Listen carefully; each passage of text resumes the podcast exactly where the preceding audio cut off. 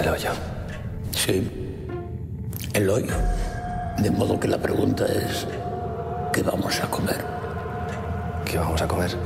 Obvio, lo que le sobra a los de arriba.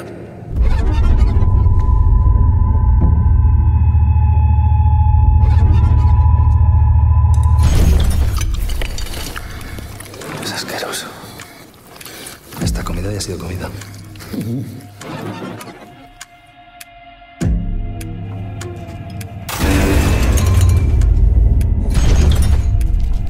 Todo el mundo comiera solo lo que necesita, la comida llegaría al nivel más bajo. ¿Qué dices, vieja? Si venimos del 88, estamos vivos de milagro. Nivel 6, amigo! Voy a tope! Olá para todos, quem vos fala é Josmar Carlos. Começamos aí para vocês mais um Geek Pocket. Hoje a gente vai discutir sobre o filme O Poço, ou El Royo, ou The Platform, como você preferir. Um filme novo da Netflix que na verdade estreou ano passado, 2019, e ele está sendo distribuído pela Netflix somente neste ano. É, a gente vai discutir sobre os significados do filme, sobre o final, você que não entendeu, ou você que teve várias interpretações. A gente vai tentar dar umas palpitadas aqui sobre esse filme que está na boca do povo, principalmente devido à quarentena que tá todo mundo vendo na Netflix. Então é isso, comigo aqui hoje nós temos diretamente do Contra o Tédio, Sara Dutra. Olá vocês, boa sorte nesse podcast aí que vai ser bem difícil, eu acho. É, também do Contra o Tédio, Felipe. Olá, boa noite. Será que foi coincidência esse filme sair logo agora? Ah, não existe coincidências. Também acho que não. E para fechar aqui o nosso time, temos diretamente do Plano Cinema, Lucas Botelho, que inclusive escreveu a crítica desse filme lá no nosso site. Oi, aqui é o Lucas do Plano Cinema e vamos falar um pouquinho desse filme que está sendo bastante comentado nesses últimos dias, né? E é isso, sem demoras, vamos lá de uma vez, até daqui a pouco. Olá, você sentado na cadeira do computador, deitado no sofá da sala, esparramado na cama do quarto. Você que está lavando a louça, você que está limpando a casa, você que está entediado no trabalho. Começa agora o meu, o seu, o nosso Geek Pocket. Epa!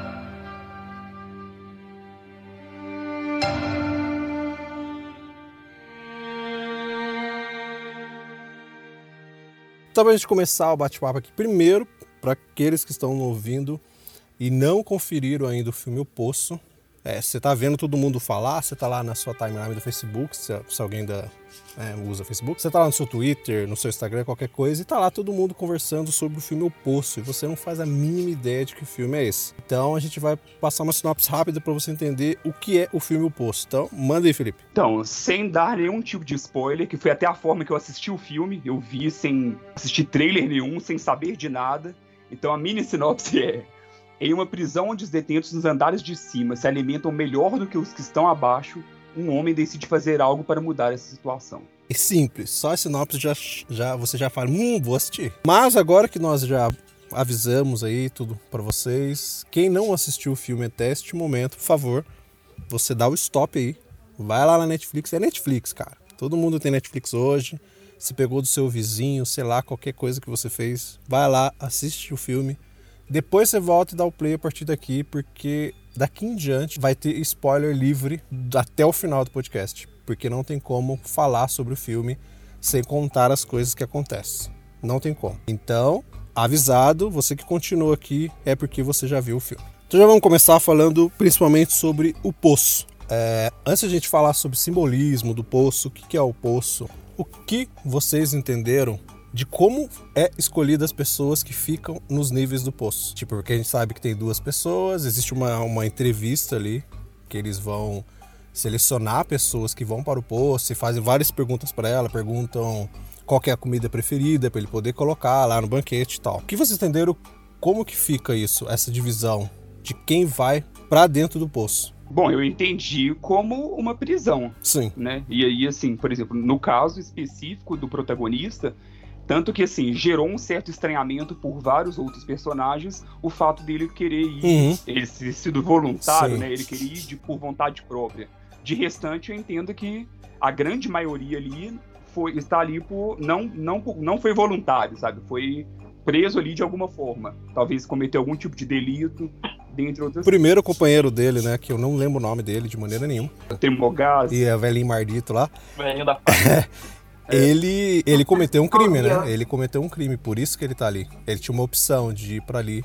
Exatamente. Ele foi por ter cometido o crime, mas o protagonista, não, ele escolheu estar ali. Mas ele teve a opção, ele podia ter ido para uma Ele- prisão é, Sim, psiquiátrica ou ou pro pro poço. né? Ele teve uma, uma, uma opção ali. Então, eu, pelo menos, enxergo o poço como uma alternativa da sociedade a tratamentos. tratamentos. O cara estava lá, o protagonismo estava lá para tratar o, a dependência do cigarro. Uhum. E, e aí outros estavam ali para fazer outros tipos de tratamentos, sabe-se lá que tipo de tratamento que era o que eles precisavam. O filme não entra tanto no detalhe quanto a isso, mas é como se fosse um experimento social que eles Sim. estavam fazendo. E aí foram Uhum. recolhendo tanto voluntário quanto é, é, Uhum. essas outras pessoas que tinham essa opção entre ser presas, ou entre ser internadas, ou ir para o curso também. 25 anos Então- de, de, de projeto, né? Inclusive. É o que eu imagino também, que, tipo, é uma espécie de prisão, entre aspas, só que peculiar, né? Ela meio que fazer esse, essa experiência social com essas pessoas que estão ali. E eu acredito que além do Goreng, que é o protagonista, né? Também tiveram, tinham outras pessoas que estavam ali por vontade própria, como a, inclusive aquela mulher, né? Que depois apareceu lá, que foi Que ela que, trabalha, né?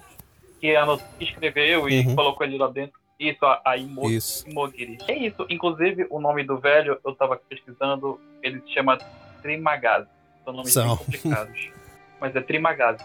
Tem motivos para Mas nomes aí- Eu ia perguntar isso agora. Eu não, eu não sei também o motivo. Eu até tentei pesquisar aqui, mas não consegui achar nada relacionado a isso. É, vocês querem terminar de falar do, da parte primeira ali da, da- do sistema e tal? Eu fiquei curioso agora com o negócio do nome. É, eu não vou lembrar de cabeça o que que era, mas todos os nomes, eu vi numa crítica espanhola que eu assisti, é, todos os nomes são anagramas para alguma isso, palavra de outras línguas, é, a maior parte delas Indonésia, e elas significam coisas que se relacionam com o personagem de alguma forma. Não vou lembrar os significados agora, porque os nomes já são difíceis, as palavras em- em- na língua da Indonésia é difícil. Significados também eram sempre assim, é, alguma, algum elemento da natureza que refletisse a condição daquela pessoa ali, sabe? Então todos os nomes são esses anagramas. Caraca, velho. É porque os nomes são bizarros. Então, eu, quando vi, falei, será que é algum anagrama alguma coisa? Eu fiquei tentando fazer do Goreng. Eu falei, putz, não transformou em nada. Porque eu nunca ia imaginar que era da Indonésia, né, velho?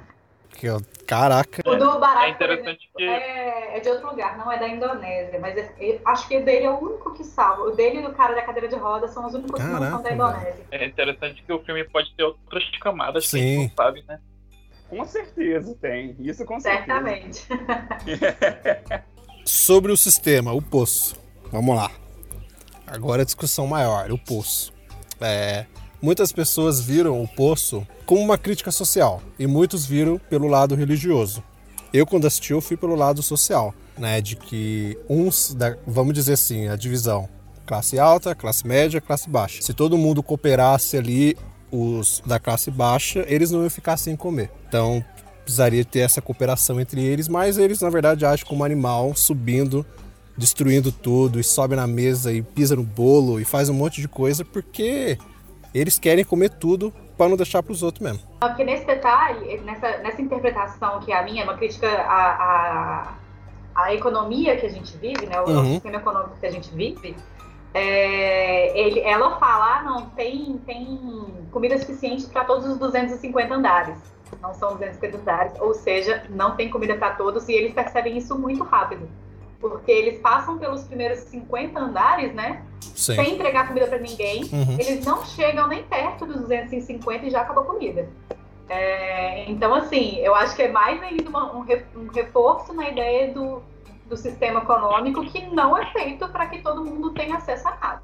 É, ele, ele fala muito do capitalismo como um todo, né? Sabe? E, e o quanto que fala muito sobre desigualdade social, fala muito sobre capitalismo. O legal, assim, é que eu acho que ao mesmo tempo ele que ele, ele mostra assim o que, que ele sobre o que, que ele tá querendo falar, mas quem tem outras interpretações, eu também acho válido, sabe assim, porque eu realmente acho que ele não, ele não é tão fechado assim para um, uma resposta específica e um, um veredito específico. Então, por exemplo, quem teve, quem enxergou muito com base em religião, ok, sabe? Pode ser também que o filme aborda e também tenta pegar também esse nicho. E eu acho interessante justamente isso, o filme ele conseguir contemplar tanta coisa e não dar as respostas tão mastigadas assim. Inclusive, isso é o que também gera um incômodo em muita gente. Né? Uhum. Então, tem muita gente que não gostou do filme justamente por isso. E ele, assim, ele fala da religião também. Eu acho que uma, um dos braços dele é a religião. Ele, assim, na minha interpretação, né? É a,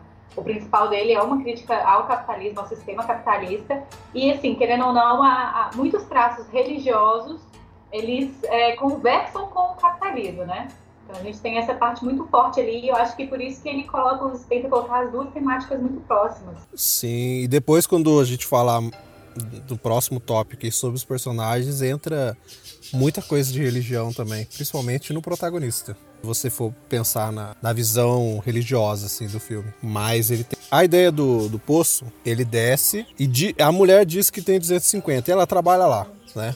Então, o cara acredita nela que tem 250. E ele tem 333, segundo a diz ali, né? Nesse caso do, dos 250 andares e ela entender que são 250 andares, eu acho que tem uma coisa muito legal, que é eles a, a gente compreender isso como como quem faz, quem está inserido no sistema, quem faz o sistema girar também não sabe todas as verdades sobre o sistema, né? Tanto que ela não Com sabe quantos certeza. andares tem, e ela não sabe que a comida não é suficiente. Não, e o tempo inteiro ela fala sobre isso, o quanto, tipo, ela não sabia que era assim, sabe? No Isso. final ela, ela se mostra arrependida, de certo modo, porque ela, ela assinava, né? Ela, ela liberava aquelas pessoas para descer e ela não sabia que, que era aquele inferno. Então, assim, às Ah. vezes é muito fácil, muito utópico você colocar a responsabilidade em ah, não, mas se todo mundo dividir, vai ser tranquilo e tá tudo beleza. Mas não é tão simples assim sabe? As coisas realmente muitas vezes elas não são justas o suficiente. E aí ela fazia parte disso sem saber como as regras realmente funcionam, porque quem sabe quem são as regras é quem realmente está lá em cima, que não é o, Sim. não é o caso dela, sabe? Tem gente, tem quem tá acima dela. É aquilo que a gente fala, né? Não é a pessoa que tem um, um SUV parcelado em 36 parcelas que vai fazer alguma coisa Sim, mudar na tem ideia né? da aleatoriedade, né? Uma hora você tá lá no nível inferior, na outra hora você tá no 6. Depois você é jogado de novo pro 200 e não sei das quantas. Então, Quão aleatório é isso? então ali pra mim, na interpretação da crítica social, é que não importa qual patamar você vai estar ali da sociedade, qual classe você vai estar, que em algum momento você pode estar na outra, entendeu? Então, tipo, não adianta agora que você tá na alta, você pensar só fazer o seu, não querer ajudar os outros, vamos dizer assim, é não partilhar, entre aspas, que em algum momento você vai estar lá embaixo. E você vai ver que ninguém vai te ajudar mesmo assim, porque os de cima vão pensar só neles. Mas ao mesmo tempo os de baixo também vão pensar só neles, entendeu? E é muito louco, assim, como que todo mundo sabe que quem tá mais em cima, provavelmente na próxima, Uhum. vai pra uma coisa mais abaixo, né? É, E ainda assim as pessoas Sim. não cooperam, não cooperam entre si. Que isso seria um sistema no qual as pessoas entenderiam Uhum. que hoje eu tô aqui em cima, amanhã eu tô lá embaixo, então eu tenho que fazer a comida chegar lá embaixo, porque na hora que eu estiver lá, eu espero que a pessoa lá em cima mande a comida, né? Mas isso independe.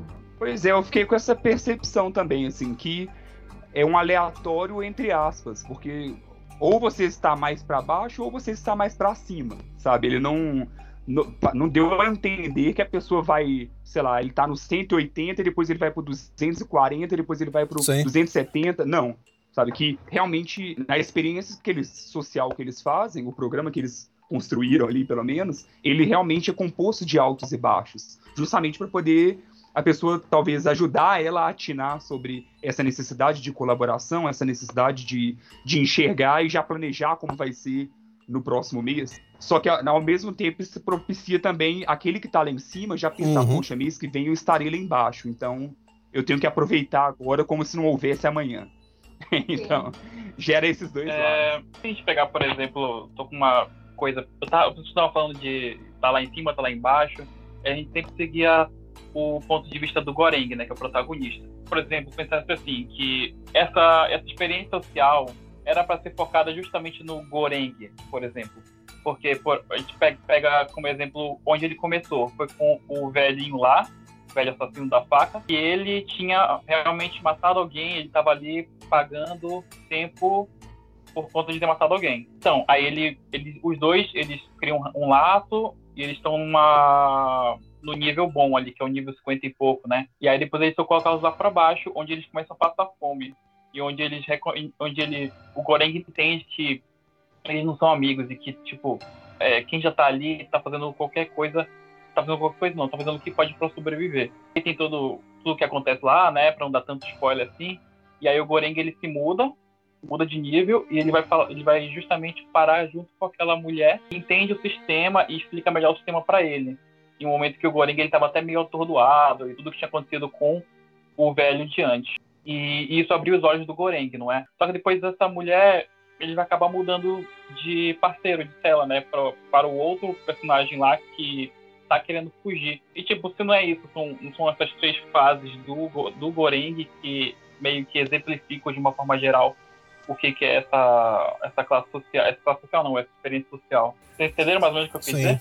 Sim, entendi sim. Eu acho que é quase uma, uma pseudo-jornada do herói que a gente também acompanha sim. dele ali, ele passando por cada uma dessas, dessas fases. Mas acho que isso é mais pro foco do espectador, e não o foco da experiência do poço em si.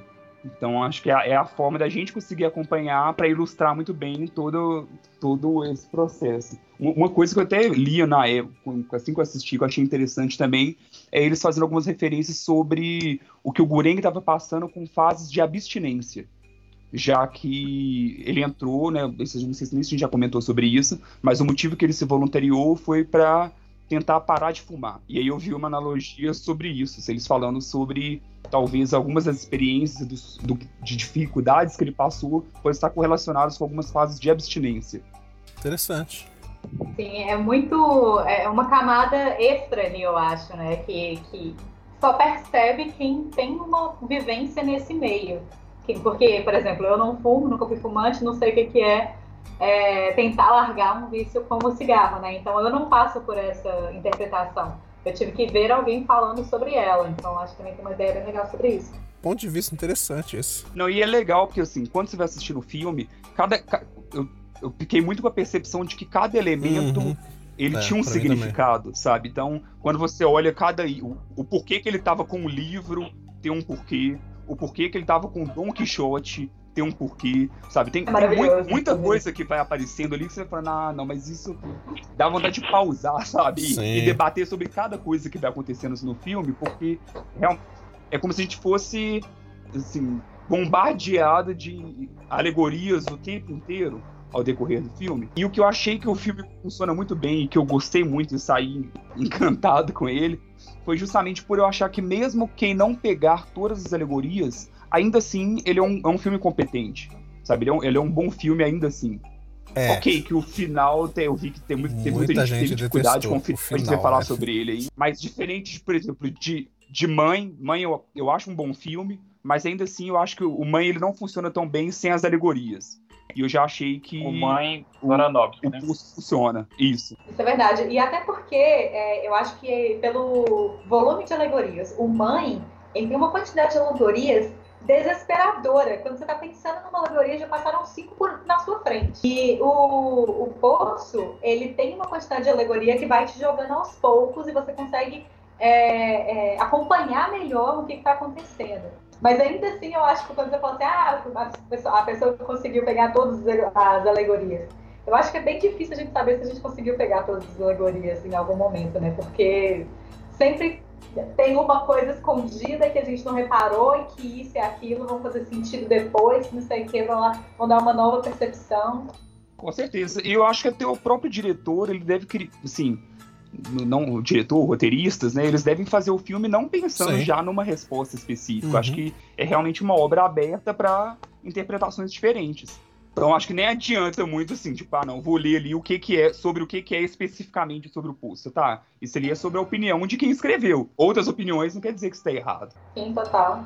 E, e, e, aquele negócio também, né? A partir do momento que um, que um artista joga sua arte pro público, ele perde o domínio da arte. Então não adianta ele bater o pé e falar que é a, a alegoria é essa, Sim. sendo que o público É, entende outra. E ele falou numa entrevista que eles gravaram um, um final pro filme, mas eles decidiram não colocar e deixar aquele final em aberto. Mas tinha, sim, o final. Eu vi, inclusive, uma foto desse final numa da- nessa crítica espanhola que eu vi. Eu É, fiquei então, às agradecida vezes. Eu também fiquei curioso. Não, depois me conta. Fiquei Depois curioso, Me conta que eu quero saber. No final sei. aqui do podcast eu conto pra vocês qual que é a cena que apareceu. E engraçado, falando de final ainda, eu postei, quando eu assisti, né, eu postei só um stories lá no, no Contra o Tédio sobre o, sobre o filme. E aí teve umas duas, três pessoas que me responderam falando, tipo assim, ah, legal demais, pena aquele final, né? Ah, legal, tomara que tenha o dois pra poder explicar o final. Ah, e eu fiquei tipo quê? Como assim vai ter o dois? Pelo E aí, amor cara, de Deus. E sim, e, o- e o mais estranho, porque eu re- eu realmente fiquei muito satisfeito com o final.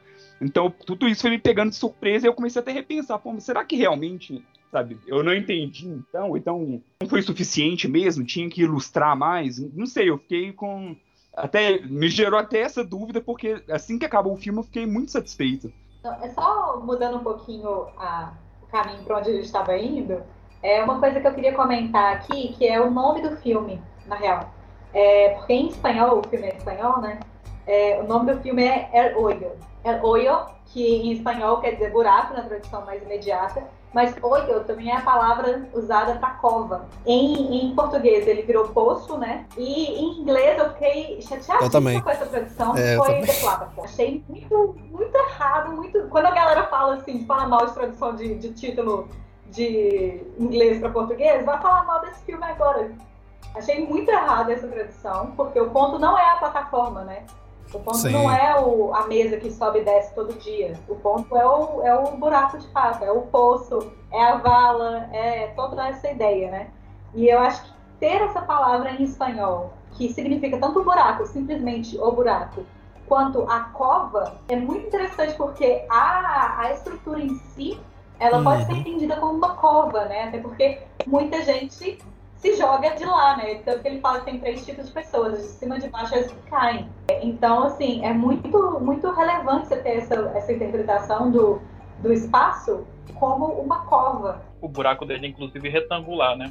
Sim, e tudo no, no filme é retangular, que eu achei isso genial também, que eu vi numa, numa crítica. É, pra gente terminar a parte do, do poço, eu lembrei de uma coisa agora. Vocês acham que existe algum simbolismo, alguma coisa? Roubam, né? Entre aspas, uma, uma comida, um alimento ali. Ele, eles aumentam a temperatura do ambiente onde eles estão, ou, ou eles congelam o lugar. Você acha que existe algum simbolismo? Porque se existe, eu não saquei. Sorry. Existe algum simbolismo nessa parte? Ah, ele pegou alimento, aí eles aquecem o lugar, vai aumentando a temperatura até a pessoa devolver lá, jogar para mesa, ou eles congelam o lugar e abaixam a temperatura. Vocês acham que existe alguma mensagem? Sim, alguém sacou alguma coisa? Porque eu, sério, não passou despercebido. Eu tava, eu tava, eu tava pensando nisso agora há pouco, é, mas eu também não cheguei a nenhuma conclusão sobre isso, porque não sei se era uma, alguma, apenas alguma forma da narrativa, sabe? Fazer com que. Sim, ah, uma regra, eles, né? pegar, eles roubaram a comida e eles têm que devolver de qualquer forma, porque senão eles vão ser mortos. Pra mim é outra coisa, na real. É, tanto tem esse negócio de tipo assim, porque senão a galera do primeiro, dos primeiros andares ficaria com toda a comida, né? É, o que eles já fazem de alguma forma. Mas pra mim foi uma ideia muito de caixão tem gaveta. Sabe esse, esse, essa expressão? Não sei se a família de vocês também fala essas coisas, porque tem esse trem, né? Que são umas coisas que só existem das famílias. Caixão não tem gaveta, então não adianta você acumular agora, porque você não vai levar isso pra depois. Quando você morrer, você não vai levar isso. Não adianta você. Os seus bens vão ficar. Caixão não tem gaveta. Então não adianta você segurar o que você tá aqui agora. Da mesma forma que quando a mesa passa por você, quando a plataforma passa por você, você não pode ficar com ela, porque isso não faz parte da sua rotina, do seu, do seu estar, isso faz parte do seu presente no Ah, não faz sentido. Principalmente se você levar a ideia de cova, né? Aliás, tem uma outra coisa aqui que a gente não pode esquecer. É que no caso do Goreng, por exemplo, ele estava ali, iria passar seis meses, e após isso, ele dizendo, né, iria ganhar um certificado quando saísse dali. Agora, o que, qual é o simbolismo desse significado, do, do, do significado para esse certificado? por exemplo, a gente pegar aqui na nossa, na nossa sociedade real, né? Um certificado, um diploma, por exemplo, vale muita coisa, entre aspas, hoje em dia, né? Então não sei se isso pode ser equiparável à realidade do filme. O que vocês acham? É, eu, eu vejo isso como uma ideia de parabéns campeão, você passou por essa, sabe? Seria é, medalha tipo, de honra ao mérito. Sim, seria tipo um título, né? Ele ganhou um título por ter passado por tudo aquilo. Ganhou um plus na alta sociedade. Sei lá. Alguma coisa assim. É, é tipo isso. É, sobre o Goreng, ele leva um livro, eu acho que é muito óbvio, né? Pra gente, assim, lá que é questão da não violência, mas sim educação, sabe? Sim. Esse, o contraponto. O contraponto, inclusive, ao, ao velhinho da faca lá que levava uma Isso. faca, né? Que é um objeto. A faca. Que é um objeto letal. Faca Ginzo que ele leva. É super plus. É Samurai Essa... Plus depois do Samurai Max. E a, e a mulher lá do. que também trabalhava lá, ela levou o cachorrinho, né? Eu fiquei morrendo de pena do cachorro. Maldito. Na hora que ela levou aquele cachorro, velho, eu já falei, não, por que, que essa mulher fez isso, né? velho? Esse cachorro já era, mano. Na hora Nossa, já eu vi o cachorro descendo na plataforma. Ficando aí, comendo eu vi também. na plataforma e embora. Sobre a alegoria religiosa que rola no filme, é legal a gente pensar que, teoricamente, ele tem 333 andares, né? Multiplicado uhum. por dois, então a gente tem 666. É, 666 pessoas lá dentro. E quando ele estava no, no 33 andar, é quando ele conhece, se não me engano, é quando ele conhece a mulher. É, e aí ela tem uma. uma ela dá para ele uma. É, mais informação, assim, né? Sim. Ela, ela é, é capaz de dar para ele uma. É, outra visão de tudo aquilo ali. Então ali eu acho que a gente pode interpretar tanto quanto, sei lá, tipo, Idade de Cristo, quanto metade do número da besta de alguma forma. É, essas coisas todas, assim, podem ir é, viajando. E outra alegoria religiosa que eu acho bem legal que o filme trouxe é que eu não, não sei te dizer se exatamente todos os sete pecados estão ali, mas a maior parte deles está retratada ali. E assim, bem, bem descarado, sabe? E isso é bem legal também, porque tem uma, uma interpretação que eu li sobre o, o filme, que fala muito da. compara muito o filme com o Poço, né? Com o Inferno de Dante. Então, essas questões, todos os pecados capitais e tal, podem ter muito a ver com essa interpretação do Inferno de Dante. Sim, indo pela alegoria religiosa também, é, tem o fato de que o Goreng, o protagonista, ele seria, entre aspas, um messias. Então a gente pode colocar também que o o velhinho da faca, com aquele nome cabuloso que a gente falou logo antes, ele seria meio que o diabo, né? Porque ele fica meio que atentando ele o filme inteiro. Aparecendo na cabeça dele várias cenas, quando ele aparece, a luz está toda vermelha. E ele fica o filme inteiro atentando a cabeça do cara para ele fazer as coisas. Tipo, me come, vai, me come. Ele fica tentando ele. Então, pela alegoria religiosa, eu acho que teria esse contraponto aí. Inclusive, eu tava até pensando aqui que a mulher lá, que, com que ele ficou na tela 33, poderia até ser uma representação, se formos levar pelo lado bíblico, como a mãe de Jesus, né? Porque uma mulher que está cuidando de uma vida, no caso é o cachorrinho dela, e que ela passou uma espécie de conhecimento para ele. Seria, no caso, a mãe pro filho, entendeu? É, é, e dá também, porque depois ela se sacrifica para ele ficar vivo, né? É verdade. É sobre o último lá, o último parceiro de cela do Goreng, aquele personagem negro. Barat. O objeto que ele usou, ele, o Barat, o, o objeto que ele pediu para entrar lá dentro foi uma corda. Ou seja, eu acho que ele já estava justamente pensando em fugir de lá, né? Agora eu não sei como. A outra interpretação dos dois personagens, é, do Trimagazi e do Goreng, que é possível, que eu acho muito, muito boa, que é uma, na, na real, seria uma lógica de que o Goreng seria o Don Quixote e o Trimagazi o Sancho Panza. O Goreng está ali tentando criar uma sociedade perfeita e acredita que ele mesmo é o Messias e que ele precisa fazer alguma coisa por isso. Enquanto o Trimagazzi tá ali, tipo assim, jogando a real pra ele. Tipo, velho, você tá louco, não é isso, não é assim que funciona. E você tá aí lutando contra o moninho. É, e aí e tem uma coisa muito maravilhosa nesse filme que pra mim foi assim, ganhou meu coração, que é a transformação do, do Goreng em, em, em Don Quixote ao longo do filme. Ele fica basicamente a representação do Don Quixote que a gente conhece, mais clássica. assim. Visualmente, Muito né? magro, um olho muito fundo, aquele cabelo bem cebadão, assim. O Ele tá bigode. muito- Bigode. É, o bigode, exatamente. Ele realmente é, interpreta, é, ele interpreta não, ele encarna o Don Quixote ali que tá tentando salvar o mundo dos moinhos, sabe? É, E que e nessa né? lógica, nessa lógica de que ele, na real, não, não, não é capaz, sabe? Não, não é uma pessoa que vai ali conseguir mudar o sistema. Ele sozinho não vai conseguir fazer nada. É, então, eu acho que o companheiro cela dele tem muito essa, essa função também de lembrar do tipo, velho, você tá preso no sistema e não é você sozinho que vai conseguir fazer alguma coisa. Você tá viajando na neve.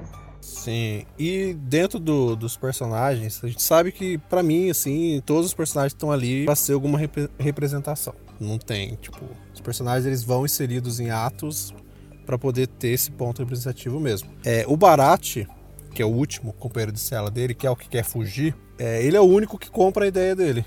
Ele compra a ideia do cara e ele vai até o fim ali com ele. É, vocês acham que ele seria uma representação do quê? Qual seria a representação dele, assim, do Barat? Seja um- Na Bíblia? é Bíblia, qualquer representação que você possa imaginar. Porque o Barat é o único cara que aceitou ele e fez as coisas. Se fosse pela Bíblia, ele seria o quê? Tipo, essa representação de, de nós que aceitamos e acreditamos no que o Messias quer fazer? Eu, eu- eu não conheço muito de Bíblia, não sei nem opinar muito sobre.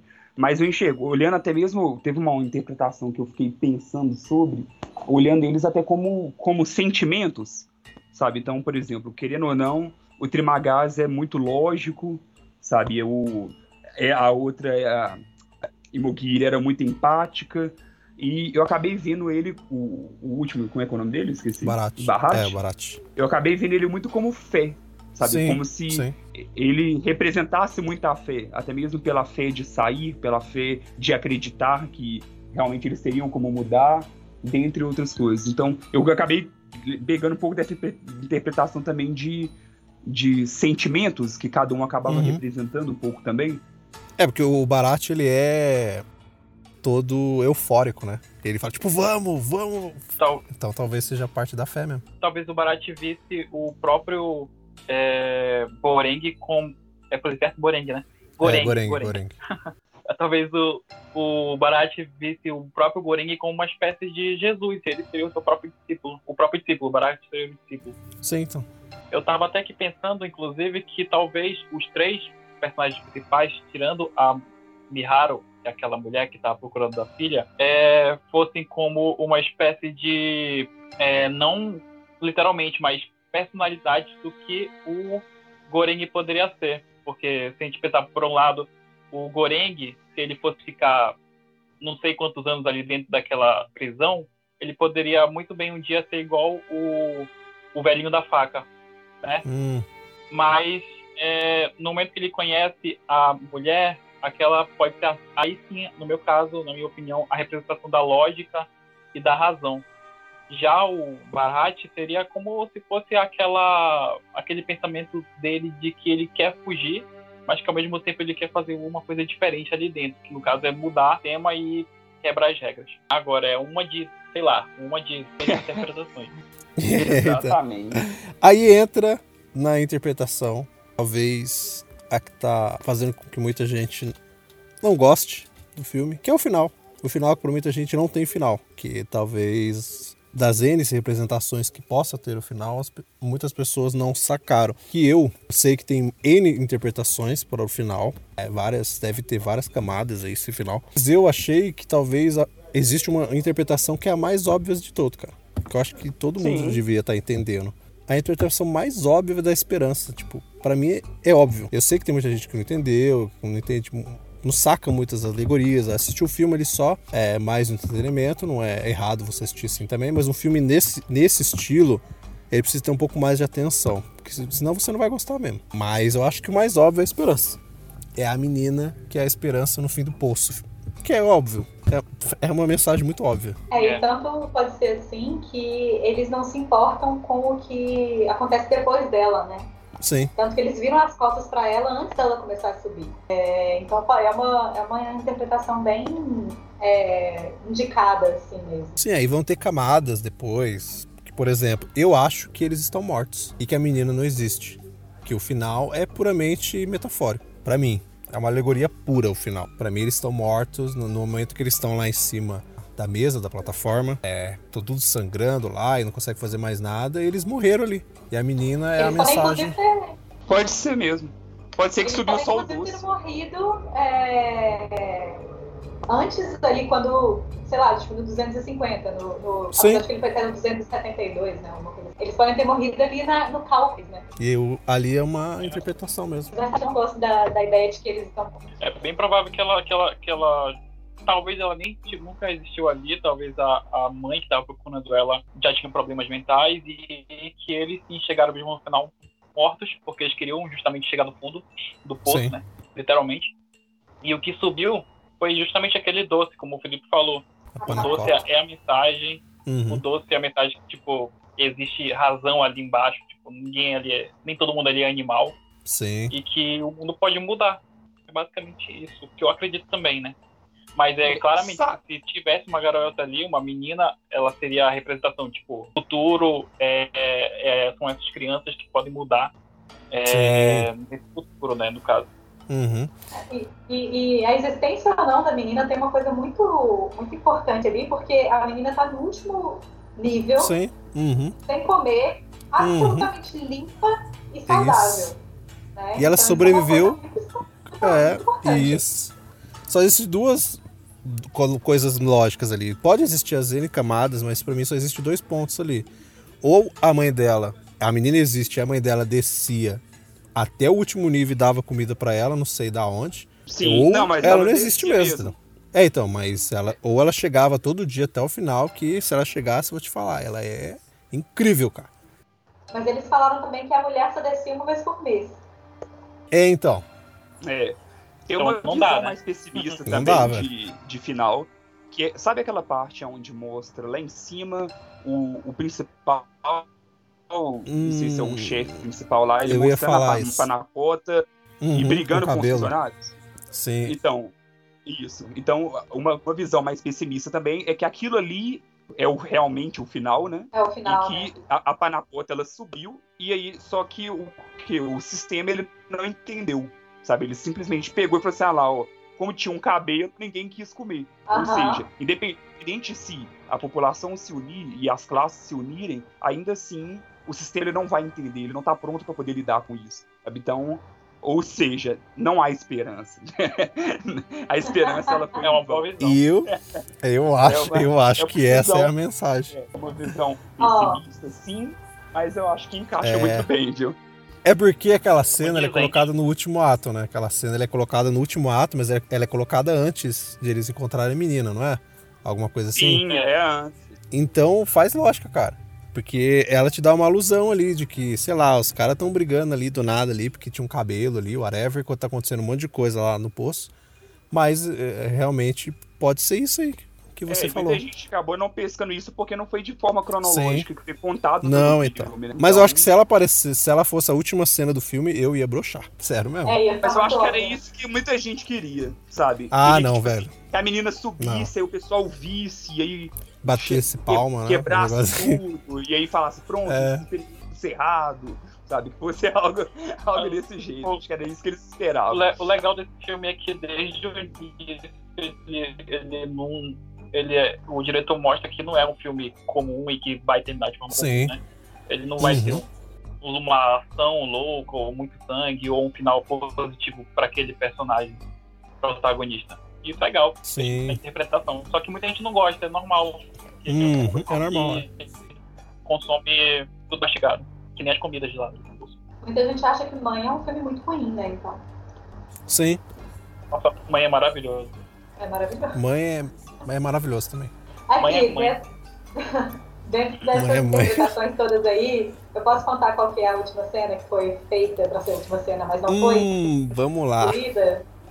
Talvez vai broxar mais, cara. Panacota. É, a foto que, que, que eu vi né, nessa crítica, é, eu só queria dizer aqui que eu não sei se essa foto é oficial, não faço ideia. Eu vi essa foto numa crítica é, que eu assisti, a crítica espanhola que eu assisti. É, é o, o chefe master lá do, do restaurante é, carregando a menina no colo. Não, lá em E cima, jogando no lixo. inclusive. Caraca. Seria. Caraca, Então, mas aí seria incrível. tá dormindo no colo dele lá na cozinha, sabe?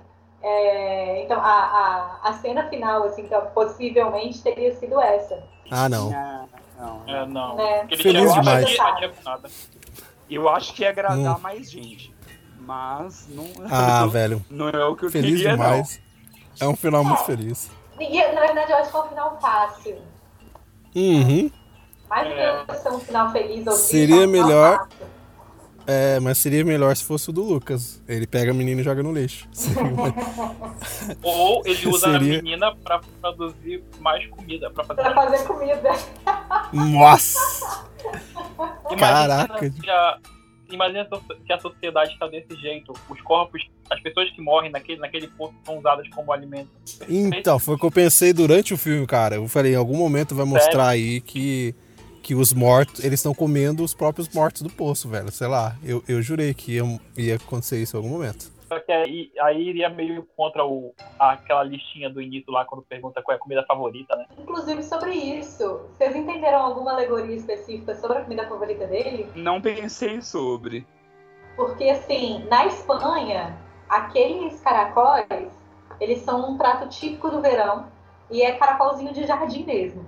E aquilo é servido na Espanha inteira, a Espanha inteira tem fazer caracoles, que é o jeito que eles chamam, assim, o mais popular, né? E tem os jeitos chiques lá, que é tipo que ele pediu. É, e, assim, é um prato muito, muito, muito barato, na verdade. Só que, no caso ali, ele tá gourmetizado. Então eu fiquei muito tentando entender. Tanto que ele fala que é escargot. E aí ela fala, e o outro cara lá fala que é caracol. É, o que eu pensei é isso, é do valor mesmo, né? analogia do, do caracol. Eu acho que é porque pode Inclusive- ser algo caro e pode ser algo barato. Sabe, o próprio caracol mesmo. Ele pode ser tanto um escargot, um escargot que é uma comida de rico, de certa modo, quanto o, o caracol do jeito que era servido ali, que causa até repulsa em muita gente. Inclusive, é bom lembrar que o, o velhinho da faca, que eu nunca lembro o nome, o velhinho da faca chamava o Goreng todo o tempo todo de caracol. Agora, Sim. como ele sabia Uhum. daquilo, É verdade. Sim, ele chama de caracol, mas ele tem a hora de que- caracol, eu acho. Eu acho. Aí ele É. fala. Ele, ele Ah, começa a chamar ele de faz- caracol acho que fala. a, a partir do momento que ele, que ele prende o Gorengue na cama. tá E explicado. tem a hora que ele, pre- que ele pega o prato de caracol que ninguém comeu, né? Sim, exatamente. Ele fica É. admirando o prato e ele não come o prato. Isso. Ele coloca Ele não come, outros ele não come. Ele divide. Será que aquilo, sei lá, significaria alguma esperança pro personagem, sei lá, tipo, em meio a tudo aquilo, ele vê o prato intacto, sei lá. E ele só admira, ele não come, mas não tipo no contexto do filme esperança, mas pra ele. É, Será talvez essa. Talvez uma ideia de compartilhar uma, uma coisa que ele entende como muito positiva. Tipo, sabe aqueles negócios tipo, ah, eu amo esse filme, eu quero que todo Sim. mundo assista, eu amo essa comida, eu quero que todo mundo coma. Isso, pode ser. Olha, são várias, várias e várias coisas, gente. A gente conversou, conversou, mas existem várias interpretações e você que tem várias interpretações e você não está errado, que não existe errado ou certo aqui na conversa. Que esse filme ele deve ter várias interpretações. Talvez o próprio diretor ele não sabia que é, teriam tanto de interpretações como o filme está tendo. Ele mesmo falou numa entrevista. É, provavelmente ele deve ter feito para uma, uma, duas ou três mensagens diferentes dentro do filme, mas ele não sabia que ia chegar nesse nível de discussão que esse filme está tendo. É, que não ia agradar várias pessoas, a gente sabia. É, filmes que tem esse final em aberto, que tem as, uma quantidade de alegorias durante o percurso, principalmente no final, não agrada muitas pessoas mesmo. Infelizmente, é fato. Mas ele é um filme muito bom, viu? Ele é um ótimo filme. Eu não achei ele maravilhoso, mas eu achei um ótimo filme. É, eu também Eu achei maravilhoso. ressalvas, mas eu gostei bastante. Eu gostei, Eu gostei bem dele também. Eu acho ele um ótimo filme para iniciar pessoas que não estão acostumadas a alegorias nesse mundo, sabe? Uhum. Sim. É, e eu acho que até assim, mesmo sendo aberto, a gente debateu sobre várias, várias percepções, sabe? Quando falamos sobre percepções, sobre visões diferentes. E aí, talvez até quem não pegou algumas ouvindo esse podcast, acho que já vai abrir muito esse leque também, sabe? De possibilidades. E é uma forma até mesmo de mostrar o quão, o quão rico que é o filme. Então, acho que só tudo que a gente Sim. debateu aqui já vai. já traz conteúdo pro filme de toda forma. E isso, e você que não assistiu o filme e escutou tudo que a gente falou, é isso, né? Já eu era acho que filme. já é uma. Não, eu acho que na verdade traz uma possibilidade de interpretação maior ainda pro filme. Porque é uma pessoa que chega Será? com algumas interpretações, chega, pode chegar a assistir o filme e, e ter outras percepções, sabe? É, pensando aqui agora, eu acho que pode ser tipo o que o pessoal fala quando o pessoal reassiste é, Breaking Bad, por exemplo. O povo fala que quando você reassiste Breaking Bad, você começa a perceber outras coisas muito mais fortes. Então, eu acho que esse filme é um filme que quanto mais você assiste, mais você percebe. Mas quanto mais você lê, quanto mais você discute, quanto mais você toma spoiler, talvez, é, você entra em outros, outras camadas ali, sabe? E aí, em termos de quarentena, assim, eu acabei de assistir o filme e fiquei com vontade de sentar em um bar e tomar uma cerveja e debater sobre ele. Então, esse papo que foi ótimo justamente por isso. Mesmo cada um em sua casa, a gente acabou conseguindo fazer essa troca. Eu acho até mesmo que quem toma, quem toma spoiler desse filme acaba ainda se surpreendendo com muitas das coisas que são colocadas ali, né? Eu acho. Então, você ainda não viu, vai lá na Netflix, facinho Netflix aí, ó. Lançou o filme no momento propício e tá lançando outros filmes com crítica social aí mais propício ainda, que ela não é burra não. Vamos jogar marketing na quarentena agora.